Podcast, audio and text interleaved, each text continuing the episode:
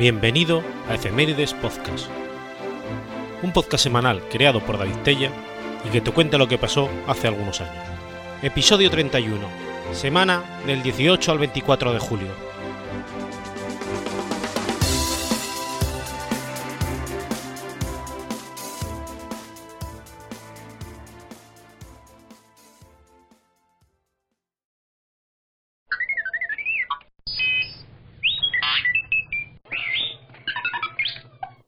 Viernes 18 de julio de 1980.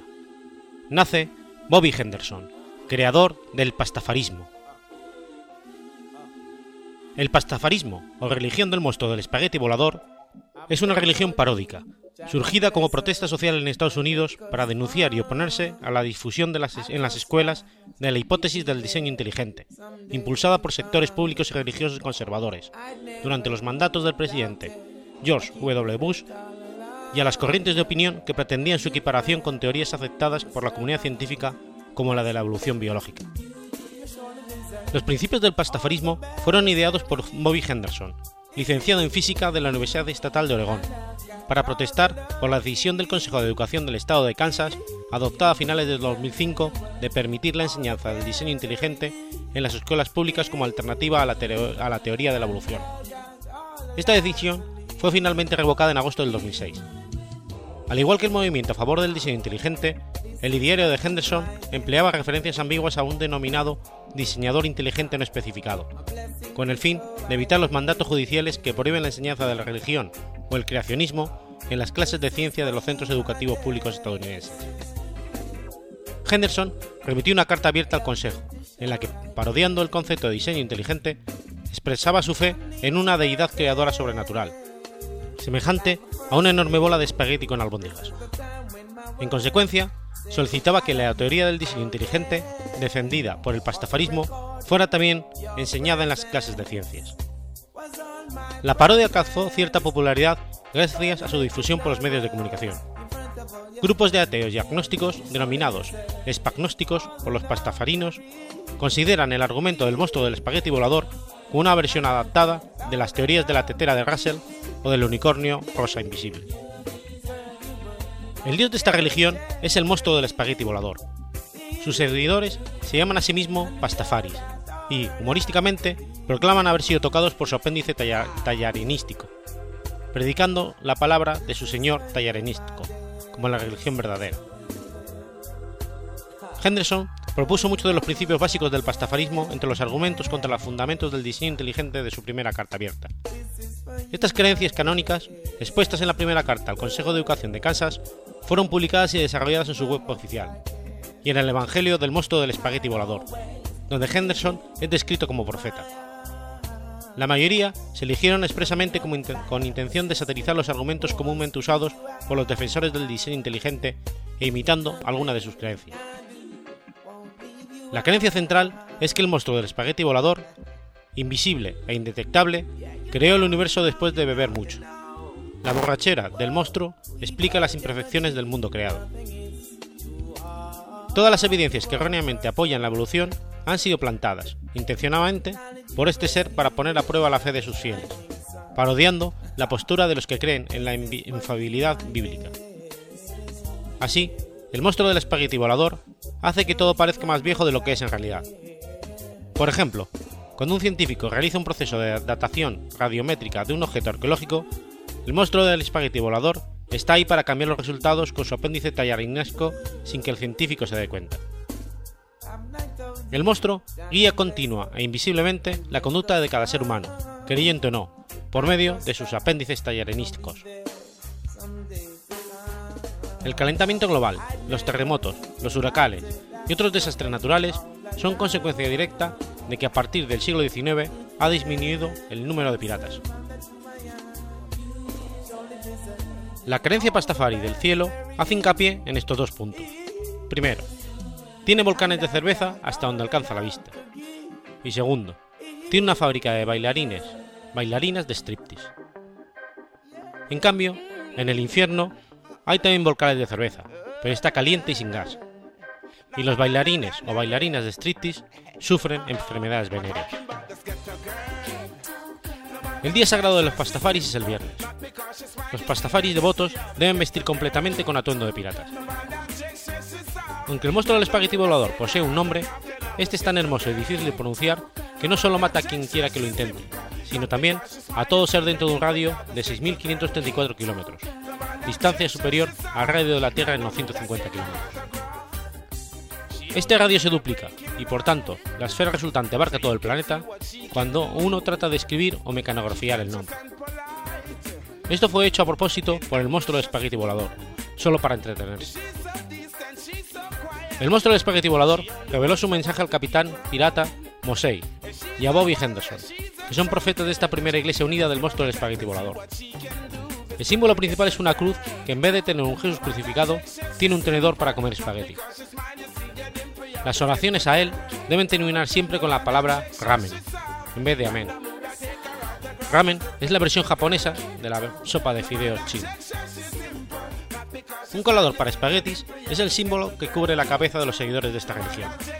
De hecho, en Austria está permitido para fotografías de licencias de conducir e identificación. Dicha lucha fue llevada a cabo por Nico Alm, al, que, al ver que injustamente no se le permitía usar su peculiar atuendo, mientras que sí a personas de otras religiones, como mujeres musulmanas o a monjas. La relación inversa entre el número de piratas en el mundo y los efectos del calentamiento global fue uno de los argumentos usados por Bobby Henderson en su carta original al Consejo Escolar de Kansas. En un gráfico con los valores en el eje X, subordinados desordenados intencionadamente, exponía cómo había una perfecta correlación entre el aumento de temperaturas del planeta y la disminución, disminución de piratas desde el año 1820, burlándose así de la falacia lógica de que la correlación implica causa, esgrimida por algunos grupos religiosos cuando afirman que las, que las catástrofes y guerras del mundo van en aumento como consecuencia de la disminución de los valores religiosos a nivel mundial. Además, indicaba que su teoría debía ser impartida por los enseñantes totalmente disfrazados de pirata, y que de lo contrario sería una falta de respeto a sus creencias. A partir de entonces, los piratas se incluyeron humorísticamente de forma recurrente en el sistema de creencias pastafari. Según este, los piratas son seres absolutamente divinos. Su imagen de ladrones y forajidos es fruto de la desinformación extendida por los teólogos cristianos en la Edad Media y por los Hare Krishna. El pastafarismo dice que en realidad son exploradores amantes de la paz y diseminadores de la buena voluntad, que distribuyen caramelos entre los niños pequeños e indican que los piratas modernos no tienen nada que ver con los bucaneros buscadores históricos de diversión. Además, creen que los piratas fantasmas son los responsables de todas las desapariciones misteriosas del Triángulo de las Bermudas. Los pastafaris celebran el Día Internacional de Hablar como los Piratas el día 19 de septiembre. En 2008, Henderson interpretó el incremento de actividades relacionadas con la piratería en el Golfo de Adén con una prueba adicional de su teoría, señalando que Somalia tiene el mayor número de piratas y las menores emisiones de carbono del mundo. La notoriedad que adquirió con la publicación de la primera carta atrajo de editores instando a Henderson a escribir un libro sobre el monstruo del espagueti volador. En diciembre de 2005, Henderson recibió un anticipo de 80.000 dólares de la editorial Villar para escribir el Evangelio del monstruo del espagueti volador, con el subtítulo El premio gordo para un ingeniero de máquinas tragaperras en paro y hereje. El autor declaró que pensaba emplear los beneficios para construir un barco pirata con el que expandir la palabra de la religión pastafari. El libro se publicó el 28 de marzo de 2006. El Evangelio presenta los principios del pastafarismo, desarrollando las creencias expuestas en la carta abierta. Se incluye un mito sobre la creación, una guía propagandística para evangelizar, algunas pruebas, pruebas pseudocientíficas y varias bromas con palabras con la pasta. Henderson emplea la ironía para presentar los supuestos fallos que desvela la evolución, además de algunos dibujos burdos y varias fotografías manipuladas, y discute la historia y el estilo de vida según el punto de vista pastafari. El Evangelio reta a los lectores a probar el pastafarismo durante 30 días, afirmando que si no te gustamos, tu vieja, religión seguramente te admitirá de nuevo. Según Brian de Graver, profesor del Departamento de Filosofía de la Universidad de California en Santa Bárbara, se pueden presentar varios argumentos, ontológicos y cosmológicos, acerca de la existencia del monstruo del espagueti volador, al igual que se ha hecho con los dioses de las religiones mayoristas. El argumento cosmológico del monstruo del espagueti volador, imitando al estilo de la teoría Kalam, establece unas premisas. Premisa 1. La existencia de todo lo que comienza a existir tiene una causa. Premisa 2. El universo comenzó a existir. Conclusión 1. Por lo tanto, la existencia del universo tiene una causa. Premisa 3. Como no hay una explicación científica que pueda elucidar la causa del origen del universo, esta causa debe ser sobrenatural, o sea, el universo fue creado por un dios. Conclusión número 2. Por lo tanto, un dios existe. Premisa número 4. Los dioses siempre han creado a los humanos a su propia imagen y semejanza. Premisa 5. El cerebro de los humanos parece una fuente de espaguetis. Conclusión 3. Por lo tanto, el monstruo del espagueti volador es el único dios verdadero. Por otro lado, el argumento ontológico del monstruo del espagueti volador, parafraseando las premisas ontológicas de Anselmo de Canterbury, establece. Premisa número 1. Se puede imaginar al ser más grande. Premisa número 2. Si no existe un ser a partir del cual no se puede imaginar uno más grande, de todos modos, yo podría imaginar uno más grande que ese ser, del cual no se podía imaginar uno más grande. Premisa número 3. No es posible imaginar un ser más grande que un ser del cual ya no es posible imaginar uno más grande. Conclusión número 1. Por lo tanto, existe un ser del que no se puede imaginar uno más grande. Premisa 4. Si ese ser no tiene un apéndice tallarinesco, entonces yo podría imaginar un ser más grande que ese ser, uno que tuviera un apéndice tallarinesco. Conclusión número 2. Por lo tanto, el ser del que no se puede imaginar uno más grande tiene un apéndice tallarinesco. Conclusión número 3. Por lo tanto, al ser, el ser del que se puede imaginar uno más grande tiene un apéndice tallarinesco y existe. Conclusión número 4. Por lo tanto, el monstruo del espagueti volador existe. Conclusión número 5. Por lo tanto, el monstruo del espagueti volador es todopoderoso. Tanto en Austria como en la República Checa existen casos de ciudadanos que lograron obtener documentos oficiales, tales como permisos de conducir o carnet de identidad con fotografías en las que se mostraba con un colador de pasta en la cabeza. Ambos países permiten llevar la cabeza cubierta por motivos religiosos e identifican el colador como una prenda religiosa pastafari. En el caso austriaco, al solicitante le exigió contar con la autorización de un médico para que se le declarara psicológicamente apto para conducir. En Polonia, una resolución del 2013 impidió que el pastafarismo fuera reconocido como religión. Sin embargo, una nueva resolución del 10 de abril del 2014 dictaminó como injusta la decisión anterior, por no haber concebido un plazo de dos meses a la Iglesia del Monstruo del Espagueti Volador para presentar la documentación necesaria. En octubre del mismo año, el Ministerio de Administración y Digitalización sostuvo que una organización que no puede ser reconocida como comunidad religiosa si no tiene un rito de adoración a lo sagrado, y por lo tanto que el postaforismo no es una religión legítima, sino una parodia. En enero del 2016, la Cámara de Comercio holandesa ha reconocido de forma oficial la religión del monstruo del espagueti volador, también conocida como el pastafarismo. Llevado a la Corte de Estados Unidos un caso sobre derechos de culto asociados al pastafarismo en abril de 2016, un juez federal sentenció que se trata de una parodia no amparada por leyes relativas a la libertad de credo.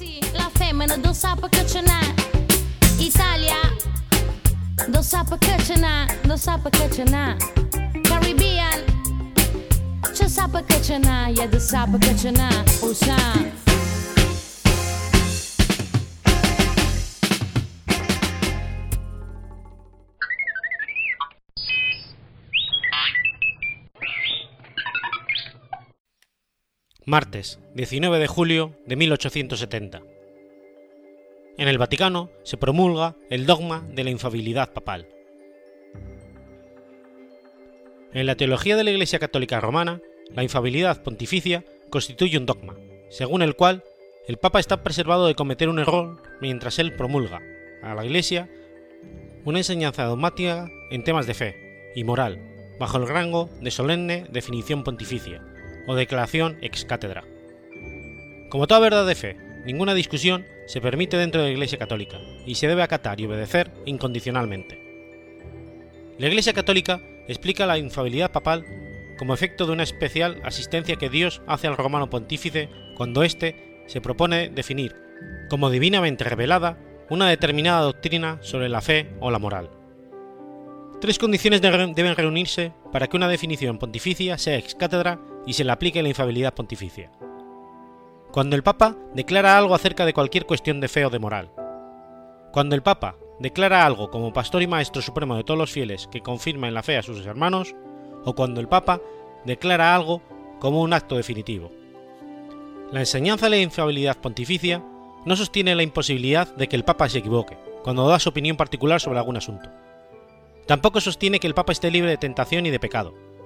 Según la guía doctrinal de la Iglesia, la enseñanza del Papa está libre de errores solo cuando se promulga como solemne definición pontificia, que se supone asegurada siempre por la asistencia espiritual del Espíritu Santo. Aunque la asistencia del Espíritu Santo al Papa era tradicionalmente considerada como indudable para la Iglesia, existía la necesidad de demostrar expresamente lo que antes era ya asumido y otorgar al papado una supremacía espiritual total. No es hasta la segunda mitad del siglo XIX, en el marco de los ataques a los estados pontificios, cuando llega el momento de la definición. En 1870, el Concilio Vaticano I, convocado por el Papa Pío IX, define la infabilidad papal en la institución dogmática sobre la Iglesia, Pastor Eternus. Algunos grupos minoritarios de católicos alzaron su voz con vehemencia tanto dentro como fuera del concilio para oponerse a la declaración del dogma de la infabilidad pontificia. Durante los días en que se debatió la infabilidad, circularon una lluvia de folletos y un sinnúmero de artículos en los diarios y periódicos atacando lo que, según ellos, era un intento de Pío IX de declararse infalible. Ignaz von Dollinger fue uno de los más conocidos opositores a la infabilidad papal, y por no aceptarla fue excomulgado el 17 de abril de 1871. Los ánimos se caldearon a tal grado que, el 14, que 14 de los 22 obispos alemanes que se reunieron en Fulda a principios de septiembre del 69 se sintieron obligados a llamar la atención del Santo Padre por medio de un documento especial en donde decían que debido a la controversia reinante no consideraban que fuera conveniente definir la infalibilidad papal. El lunes 18 de julio de 1870 dos meses antes de perder los últimos vestigios del poder temporal con la entrada de las tropas italianas en Roma, se reunieron en el Vaticano 435 padres conciliadores bajo la presidencia del Papa Pío IX. Se hizo la última votación sobre la infabilidad papal, en la que 433 padres votaron a favor y solo dos en contra. La creencia en la infabilidad pontificia está estrechamente vinculada a lo largo de la historia con la supremacía del Papa, es decir, con la creencia de que el Papa es la cabeza suprema de la Iglesia y por tanto tiene poderes espirituales absolutos en todas las materias de fe y sobre todas las personas bautizadas.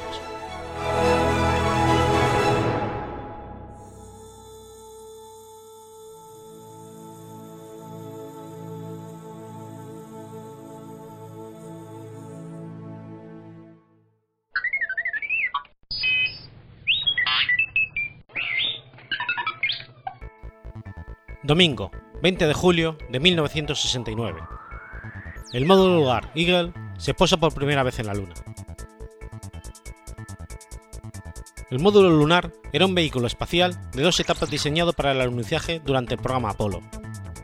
Conocido primeramente como LEM, la idea inicial se debió a John C. Hulbol, del Centro de Investigaciones Langley, que lo presentó junto con Charles Matthews del Marshall Space Flight Center el 6 de febrero de 1962, como respuesta al programa de descenso lunar basado en el encuentro de la órbita del tipo LOR del programa Apollo. La NASA solicitó ofertas para el desarrollo e institución del LM a 11 empresas aeroespaciales, asignando su construcción finalmente a la compañía norteamericana Grumman Aircraft Engineering, el 11 de marzo de 1963, construyéndose 20 unidades, 9 de las cuales eran, vehículos de ensayo y el resto unidades de vuelo. La estructura del módulo lunar era de aluminio, siendo sus dimensiones totales de 6,98 metros de altura y 9,45 de anchura, con una masa total en vacío de 15.061 kilos. Costaba de dos módulos bien diferenciados, el módulo de descenso y el de ascenso, que iban unidos mediante cuatro pernos explosivos, actuando ambos como una astronave única. El módulo de descenso, al cual iba unido en el momento del alunizaje al de ascenso, medía 3,23 metros de altura y 4,52 de anchura, y pesaba 2.033 kilos en vacío, formando una especie de caja octogonal que se sujetaba sobre cuatro patas articuladas, las cuales terminaban en un disco de 94 centímetros de diámetro destinado a absorber el choque mediante un sistema de paneles deformables en forma de colmena y evitar el hundimiento del vehículo en el reolito. Este módulo servía de soporte al motor cohete de frenado. Los, depósitos de propergol del mismo, los depósitos de agua, oxígeno y helio, así como el instrumental científico y las baterías eléctricas, el radar de altímetro y, en alguna misión el LRV, o coche lunar replegado. Todo ello revestido de una pantalla de protección térmica y antimicrometeoritos. Tres de las cuatro patas del módulo de descenso iban equipadas con un sensor de 173 centímetros de largo, que tenían como misión indicar a los pilotos el momento del contacto con la superficie lunar, para así detener el motor de frenado, portando la última pata la escalerilla de descenso con barandilla y nueve peldaños. El motor de frenado era reactivable y graduable, con una fuerza impelente de 476 a 4.477 kilos, alimentado por 8.187 kilos de combustible, que le permitían una autonomía de funcionamiento de 14 minutos 30 segundos. Poseía asimismo la capacidad de inclinarse hasta los 6 grados en cualquier dirección, si bien los desplazamientos laterales de la nave se efectuaban con ayuda de pequeños cohetes de helio situados en el módulo de ascenso. El módulo de ascenso medía 3,76 metros de alto, 4,52 de diámetro y 2.179 kilos en vacío, constando de tres sectores principales, el puesto de pilotaje, la sección central y el compartimento de equipo, a lo que se añadía el soporte del motor, la pantalla térmica y antimicrometeorito y la antena. El puesto de pilotaje era de forma cilíndrica, de 2,34 metros de diámetro y 1 de longitud, con capacidad para dos astronautas en un volumen habitable de 4,53 metros cúbicos y con una atmósfera interior de oxígeno al 100% y 23,8 grados de temperatura, dotado de indicadores y elementos de control similares a los del módulo de mando. Los astronautas no disponían de asientos, manteniéndose erguidos mediante un sistema de tirantes y abrazaderas que evitaban las sacudidas, pues según los técnicos era la mejor posición para que los tripulantes pudieran soportar el choque con la superficie lunar. Para la observación directa existían dos ventanillas poligonales a la altura de la vista, así como otra situada en el techo y utilizada para maniobra de atraque. Este módulo disponía de una escotilla de 81 centímetros de diámetro en la parte superior, destinada a permitir el paso de los tripulantes entre el módulo lunar y el módulo del mando, así como otra compuerta de forma cuadrada de 81 centímetros de lado en la parte frontal, empleada para efectuar la salida al exterior. La sección central Lleva en la parte superior un túnel de 81 centímetros de diámetro y la compuerta de acoplamiento al módulo de mando, y en la parte inferior la cubierta del motor cohete de ascenso con una fuerza impelente de 1.588 kilos, alimentado con 2.352 kilos de combustible líquido que le permitía una autonomía de 7 minutos y 40 segundos, pudiendo ser encendido y apagado 35 veces. El sistema de energía eléctrica lo componían 6 pilas de plata zinc, 4 en el módulo de descenso y 2 en el de ascenso, que proporcionaban corriente continua de 28 voltios y dos inversores con corriente alterna de 117 voltios y 400 Hz. El sistema de guía, navegación y control a la base era un sistema inercial con radares de encuentro y aterrizaje mediante ordenador, una sección de guiado para, para caso de abortar el descenso y una sección de radar, una sección de control electrónico y otra de vuelo orbital.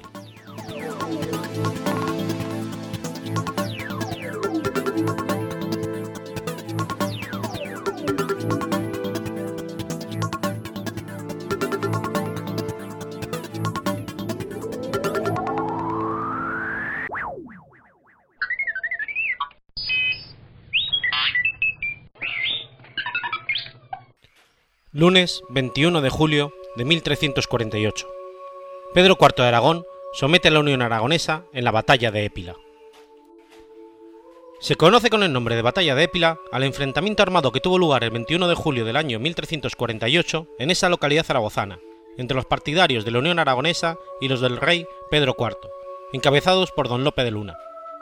Esta batalla fue el colofón de un largo enfrentamiento entre un amplio sector de la nobleza y el pueblo de Aragón, contra su rey natural, con, la derrota total y definitiva de la Unión. El inicio de los enfrentamientos directos entre el rey de Aragón y buena parte de la nobleza y los municipios del reino debe retrotraerse al año 1282, tras la conquista de Sicilia por Pedro III, su excomunión por el Papa y la negativa aragonesa a apoyar al rey en las subsiguientes guerras contra el rey de Francia.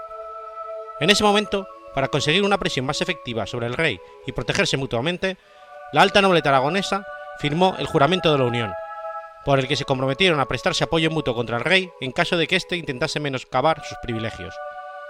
Esta primera rebelión nobiliaria se amplió posteriormente con las inclusiones en la unión de las principales ciudades aragonesas, y en especial la ciudad de Zaragoza, capital del reino. La consecuencia inmediata fue que en las Cortes de Zaragoza de 1283, Pedro III se vio obligado a aceptar el llamado privilegio general de la Unión, ampliado todavía años después, en 1287, durante el reinado de su hijo Afonso III, en los privilegios de la Unión de este año. Pedro IV el Ceremonioso se había convertido en el rey de Aragón en el año 1336, a la muerte de su padre Alfonso IV, y su primer gran problema de política interna se produjo en 1347, con la reactivación de la Unión Aragonesa. El motivo original del enfrentamiento estuvo en la decisión del monarca de hacer jurar como heredera de la corona de Aragón a su hija Constanza, lo cual lesionaba los derechos dinásticos del infante Jaime, hermano del rey. Este, que ejercía ya como gobernador de Aragón, acudió de inmediato a Zaragoza, a pedir el apoyo de la nobleza aragonesa contra la decisión real. Los nobles decidieron jurar de nuevo la unión en apoyo del infante, movimiento al que pronto se sumó la mayoría de los municipios, incluyéndose a la capital. Al mismo tiempo, en el propio reino de Valencia se organizó también otra unión similar a la aragonesa. En un primer momento Pedro IV procuró solucionar el enfrentamiento recurriendo a la diplomacia. Convocó cortes en Zaragoza y en ellas concedió la renovación de su decisión y vino a confirmar los privilegios de la Unión de 1287, no sin haber declarado antes en secreto que todas las mercedes que concediera quedaban sin efecto por haberlas tenido que hacer contra su voluntad.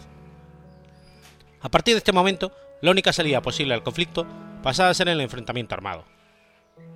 Poco después de finalizar las cortes, el infante Jaime murió en Barcelona, probablemente envenenado por orden del propio rey, y es su hermanastro Fernando el que desde Valencia se pone al frente de la rebelión contra el monarca.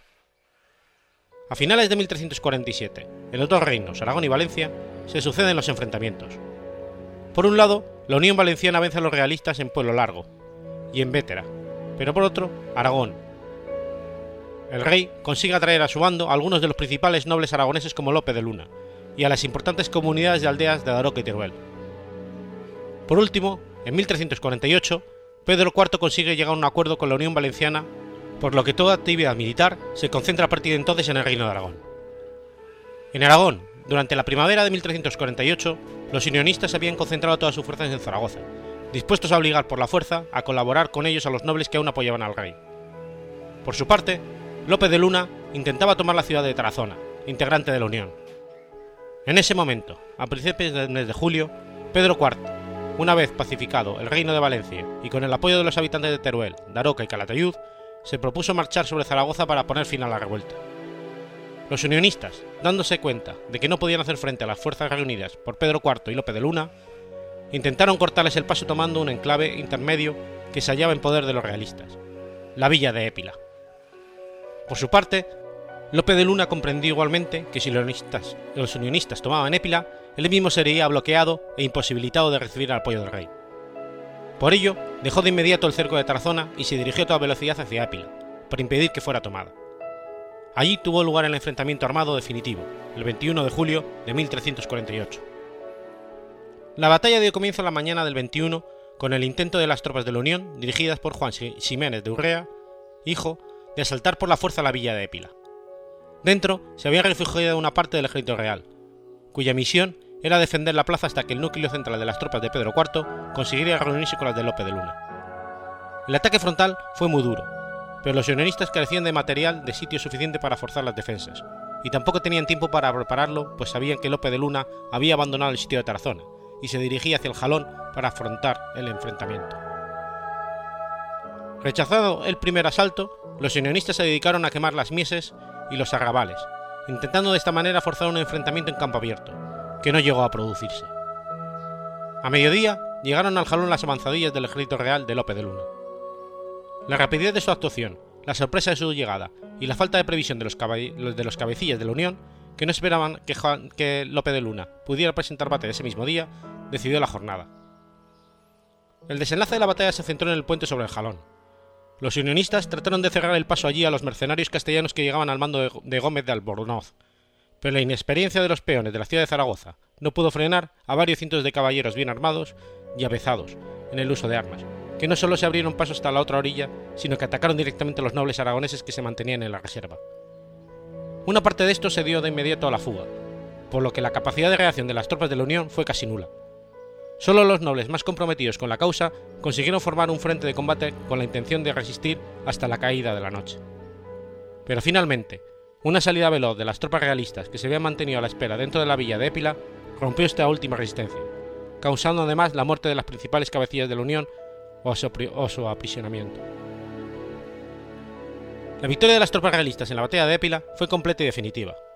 En la propia batalla murieron los principales valedores de la Unión, como Juan Ximénez Durrea, señor de Biota, Gombal de Tramacet o Jimén Pérez de Pina.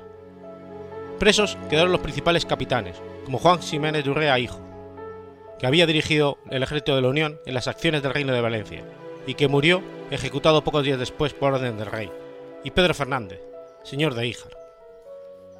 El propio infante Fernando, que había caído preso en manos de los soldados castellanos, fue enviado por estos a Castilla, ante el temor de que el rey mandara matarlo también. A continuación, Pedro IV mandó convocar cortes en Zaragoza, y concedió el título de conde a Lope de Luna, el primer noble en Aragón en obtener este título sin pertenecer a la Casa Real. El 4 de octubre, por último, las Cortes de Aragón revocaron definitivamente todos los privilegios y derechos de la Unión, y el propio rey, con su puñal, rasgó los documentos que recogían los privilegios. Sin embargo, al mismo tiempo, el rey amplió los poderes del justicia de Aragón para mediar en los conflictos entre los aragoneses y el monarca, de manera que en realidad buena parte de los derechos que los nobles habían atribuido a la Unión quedaban salvaguardados en la figura, en la figura del justicia y ampliados a todos los aragoneses.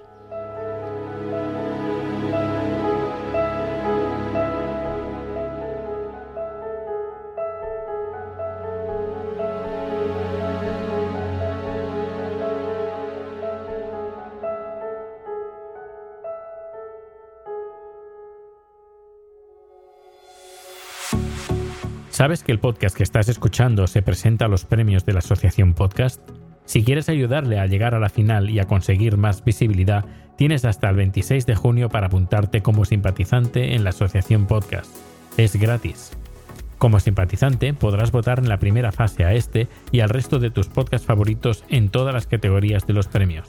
Además tendrás una oportunidad inmejorable de conocer nuevos podcasts y si quieres participar en la votación final, puedes registrarte como socio con una cuota anual de 20 euros. Si el podcasting es lo tuyo, entra en la Asociación Podcast. Más información en premios.asociacionpodcast.es y en asociacionpodcast.es.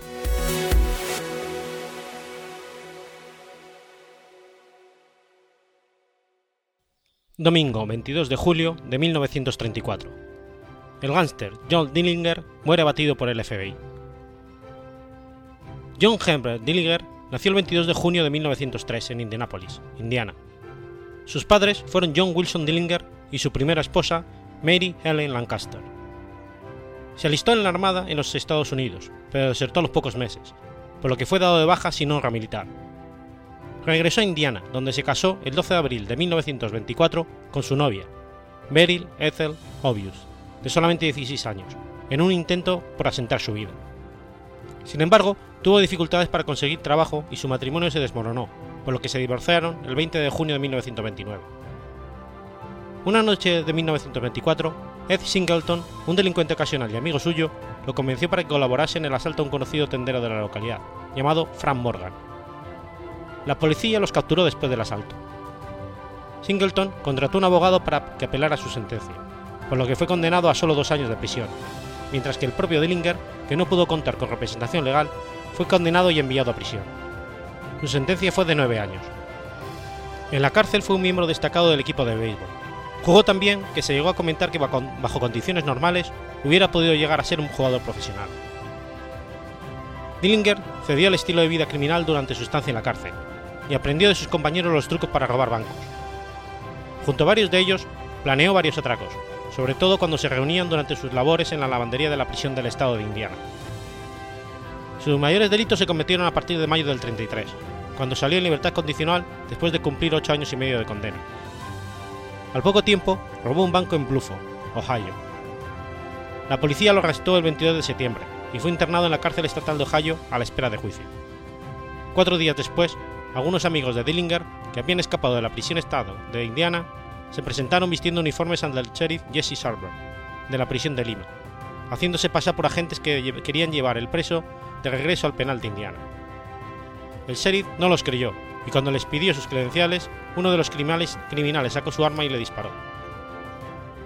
Luego cogieron las llaves, sacaron a Dillinger de su celda y encerraron a la esposa del sheriff en la otra, antes de huir.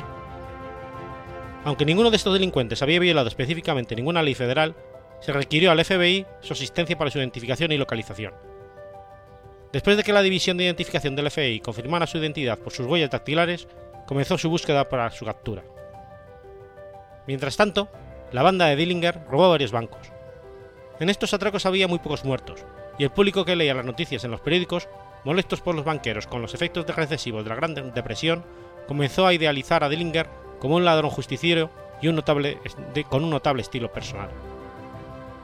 Incluso los números de la banda parecieron ser discretos en cuanto a la violencia utilizada en sus robos. A pesar de que después del rescate de su líder sustrajeron todo un arsenal de armas de la policía de Hurburn, Indiana, luego del 14 de diciembre, John Hamilton, uno de sus miembros, disparó y mató a un agente en Chicago. Un mes después, durante un tiroteo, la banda mató al oficial de policía William O'Malley en el robo del primer Banco Nacional del Este de Chicago, en Indiana. La banda se trasladó posteriormente a Florida y subsecuentemente a Tucson, Arizona. El 23 de enero de 1934 ocurrió un incendio en el hotel Historic Hotel Congress, donde Clark y Maclay se escondían utilizando nombres falsos. Los bomberos reconocieron a los hombres por sus fotografías, y un policía local los arrestó, al igual que a Dillinger y a Harry Pierpont.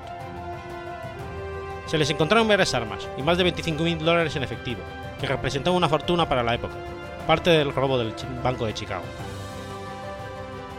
Dillinger fue llevado a la cárcel de Crown Point, Indiana, a la espera de su juicio por el asesinato del policía O'Malley, muerto en el tiroteo del robo del Banco Este de Chicago. Las autoridades alardearon mucho acerca de que la prisión era prueba de escapes, pero el 3 de marzo del 34, Dillinger utilizó uno de sus trucos para escapar. Talló un objeto en forma de pistola con un material aún sin especificar, y amedrentó a los guardias de la prisión para que le abrieran la celda y poder huir, después de encerrar a sus custodios. Este hecho le facilitó más el camino a la fama. Después de avergonzar a las autoridades, Dillinger escapó en el auto del sheriff Lion Holley, un nuevo y flamante Ford V8. La prensa se burló de esta acción y publicó titulares en donde se mofaban del sheriff O'Halley, lo cual aumentó la popularidad del ladrón. Sin embargo, el, el prófugo cometió el error de cruzar la línea estatal divisoria de Indiana-Illinois en el vehículo robado, violando así una ley federal e involucrando al FBI para su captura. Mientras tanto, Pierpont, McClay y Clark fueron devueltos a la cárcel de Ohio y sentenciados por el asesinato del sheriff de Ohio. Pierpont y McClay fueron condenados a muerte y Clark a cadena perpetua. Pero en un intento de fuga, McClay resultó muerto y Pierpont sufrió una herida. Un mes después, Pierpont se recobró lo suficiente para ser ejecutado. Ya en Chicago, Dillinger se reunió con su novia, Evelyn Fletcher, y luego se asoció con Homer Van Meter, entre otros. Con esta segunda banda también logró realizar grandes robos de dinero a los bancos. El FBI siguió la pista de la banda y el 3 de abril, en un enfrentamiento fueron heridos Eddie Green y el mismísimo Dillinger. Este último logró escapar, pero Green murió ocho días después en un hospital. Después del enfrentamiento con el FBI, Dillinger y su novia Evelyn se fueron a Morrisville, Indiana, donde permanecieron en la casa de su padre y su hermanastro, hasta que sanara su herida. Luego, Evelyn se fue a Chicago a visitar a un amigo, y allí el FBI logró su arresto. Se la sentenció una multa de mil dólares y dos años de prisión. Al poco tiempo, Dillinger se volvió a reunir con sus compañeros y se refugiaron en un pequeño lugar llamado Little Bohemia Lounge.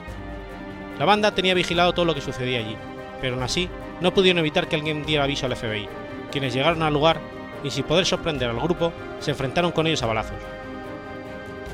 Babyface Nelson mató a la gente Carter Brown, y todos los miembros de la banda huyeron en varias direcciones, despistando a los agentes. Para el verano del 34, Dillinger volvió a Chicago bajo el nombre de Jimmy Lawrence. Consiguió un empleo y encontró una nueva novia, llamada Polly Hamilton, que no tenía conocimientos de su verdadera identidad. En una gran metrópolis como Chicago, Dillinger pudo llevar una vida anónima por un tiempo. El día de su muerte, Dillinger, que era el hombre más buscado en aquel entonces, acudió con su novia, Anna Y una amiga a ver la cinta El enemigo público número uno, al, cine, al cine Biograph de Lincoln Park, Illinois. Las órdenes de J. Edgar Hoover al mando fueron claras. Esperar a que Lampón saliera del cine y en ese momento disparar a matar. Fue acribillado a tiros por Melvin Purvis, agente del FBI. Le hirieron de muerte por la espalda y una de las balas le atravesó un ojo, por lo que murió en el acto.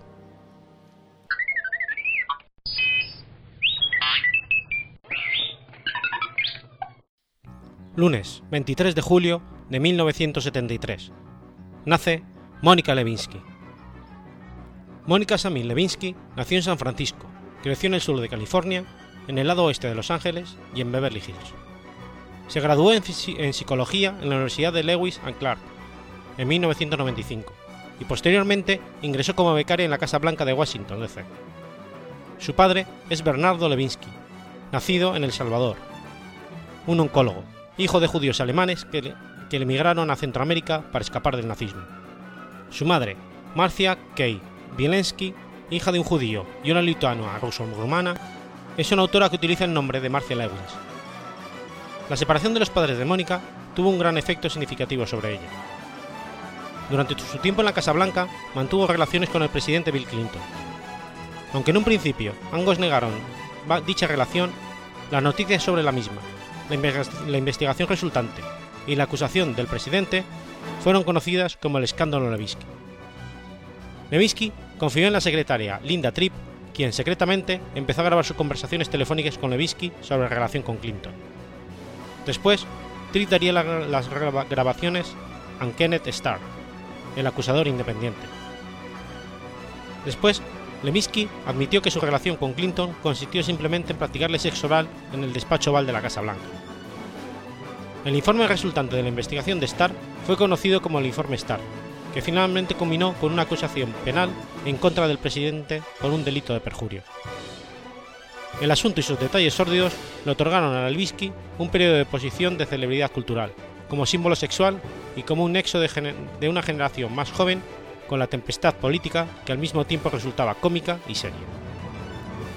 Por su propia cuenta, Levinsky sobrevivió a la atención intensa de la prensa. El 4 de marzo de 1999 se lee a la venta en los Estados Unidos el libro Monica's Story, una biografía autorizada que detalla su aventura con Bill Clinton. Hoy en día es encargada de su propio negocio y vende su propia marca de bolsos. Fue el anfitrión de una serie de televisión tipo reality llamada Mr. Personality. Levinsky vive actualmente en la ciudad de Nueva York.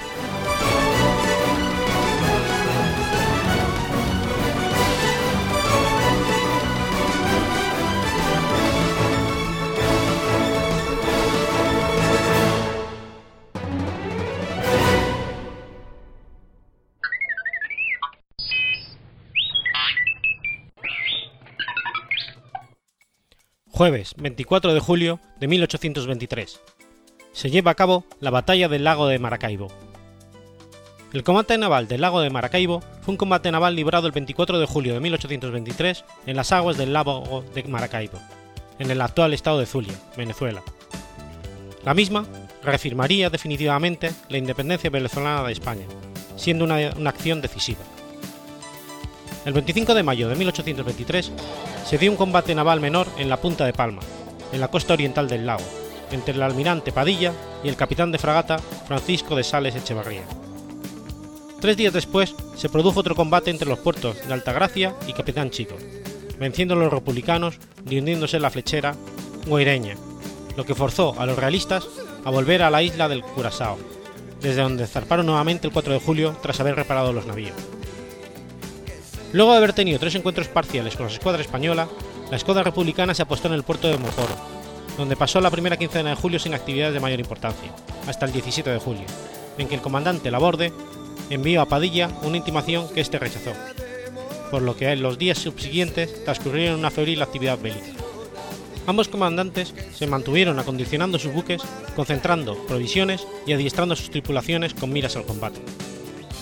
En la tarde del 23 de julio, la escuadra realista se dirigió a la costa occidental del lago en las inmediaciones del Capitán Chico y fondió en este sitio y entre este sitio y Bellavista, al norte de Maracaibo, quedando en línea de combate. La flota republicana permaneció en la vela hasta el anochecer, que fue a dar fondo en los puertos de Altagracia, quedando todos los buques en una línea paralela a la costa oriental y avanzando las fuerzas sutiles hacia la punta de piedra. En el combate se enfrentaron las escuadras republicanas dirigidas por el almirante José Prudencio Padilla, comandante del, tercer departamento de Marina y de las operaciones sobre el Zulia, y en la realista mandada por el capitán de navío Ángel Labordi Navarro, comandante del apostadero de Puerto Cabello y segundo jefe de la Armada Española sobre Costa Firme. La escuadra republicana estaba compuesta por cinco bergantines y nueve goletas. En cuanto a las fuerzas realistas, las las mismas estaban conformadas por un bergantín, dos bergantines goletas, una goleta de gavias, siete de velacho, dos flechadoras, dos peilebotes, cinco faluchos y cinco piraguas, con un total de 49 cañones, 14 carronadas, 4 obuses, individuos de tropa y 670 de marinería, incluidos jefes y oficiales. Al amanecer del 24 de julio, los comandantes de los buques republicanos fueron llamados al bergantín independiente, donde el almirante Padilla les dio las últimas instrucciones para el combate. Efectuando algunos cambios y no satisfecho aún, a las diez y media pasó personalmente a bordo de todas las escuadras, con el objeto de arengar a sus dotaciones y animarlas de, una eficaz, de un modo eficaz para que, llegado el momento de atacar a los realistas, lo hicieran con una mayor intrepidez y entusiasmo. A las 10.40 roló el viento al noreste, y diez minutos después se hizo la señal de prepararse a dar la vela. Pero habiendo aflojado, llevándose al sur, se reservó la decisión de elevar anclas hasta que se afirmase la brisa por donde fuera favorable, pese a que todo le invitaba a atacar a la escuadra realista y que se hallaba fondeada a su frente en una línea paralela a la costa, y muy próxima a ella. A las 14 horas se ordenó al comandante de las fuerzas sutiles levar y seguir sobre las embarcaciones realistas de su clase, en atención a que por su menor andar debían adelantarse. A las 14 y 20 hicieron la señal de dar la vela, y minutos después la de formar la línea de frente para atacar al mismo tiempo a todos los buques enemigos, que observaban aquellos movimientos que se acordaron. Como el bergantín Marte estaba situado a Barlovento y el Independiente Sotavento, fueron proporcionando el andar de modo que quedase y siguiese perfectamente bien formada la línea de batalla para lograr la ejecución del plan que Padilla se había propuesto, sin que por esto se dejase de hacer las señales que fuese de menester a cada uno de los que se desviasen de su sitio. Los buques republicanos avanzaron con rapidez sobre la escuadra realista, que se mantuvo anclada en espera del ataque. El ala sur de la escuadra la llevaba el almirante Padilla, y el ala norte estaba a las órdenes del capitán de navío Nicolás Holly, cortando la retirada hacia la bahía. A las 15.04 colocaron la señal de abordar al adversario, dejando lizada, no obstante, haber sido contestada por todos los buques, para manifestar por ello que ninguna cosa restaba por hacer. A las 15.45, la flota realista abrió fuego sobre las escuadras patriotas. Pero la escuadra de Colombia la Grande prosiguió avanzando sin disparar un tiro, hasta que estando cerca rompieron los fuegos de cañón y fusilería. Al romperse los baupreses, el Bragantín Independiente se echó sobre San Carlos y dio comienzo al abordaje, fase por la cual se decidió la victoria para los republicanos. Como consecuencia del ataque patriota, fueron destruidos muchos buques realistas y capturados otros. Los realistas, en la más angustiosa situación, picaron los cables y trataron de escapar haciéndose a la vela, pero fracasaron en su intento, pues sus mayores buques fueron hechos prisioneros. La mayor parte de la tripulación del San Carlos se arrojó al agua, e igual suerte corrió los de otros buques, excepto la del bergantín Goleta Esperanza, que fue destruida por una explosión. En definitiva, solo tres goletas lograron escapar y se pusieron al abrigo del castillo de San Carlos. Terminada la jornada, Padilla ordenó que la escuadra diese fondo allí donde había combatido. Poco después se dirigió a los puertos de Altagracia a reparar las averías de sus naves. Por su parte, el comandante Ángel Laborda pasó el castillo, ganó luego la barra, tocó en Puerto Cabello y con el archivo del apostadero se dirigió a Cuba. Las pérdidas de los republicanos fueron de 8 oficiales y 36 individuos de tripulación y tropa muertos, 14 de los primeros y 150 de los segundos heridos y un oficial contuso, mientras que la de los realistas resultaron mayores, sin contar los 69 oficiales y 368 soldados y marineros que quedaron prisioneros. En, dos horas de recio combate se decidió la acción, la cual abrió camino a las negociaciones con el mariscal Morales, capitán general de Venezuela, que en el capitular el 3 de agosto siguiente se obligó a entregar el resto de los buques españoles, la plaza de Maracaibo, el castillo de San Carlos, el de San Felipe en Puerto Cabello, así como todos los demás sitios que ocupaban los españoles. El día 5, Morales evacuó definitivamente el territorio venezolano.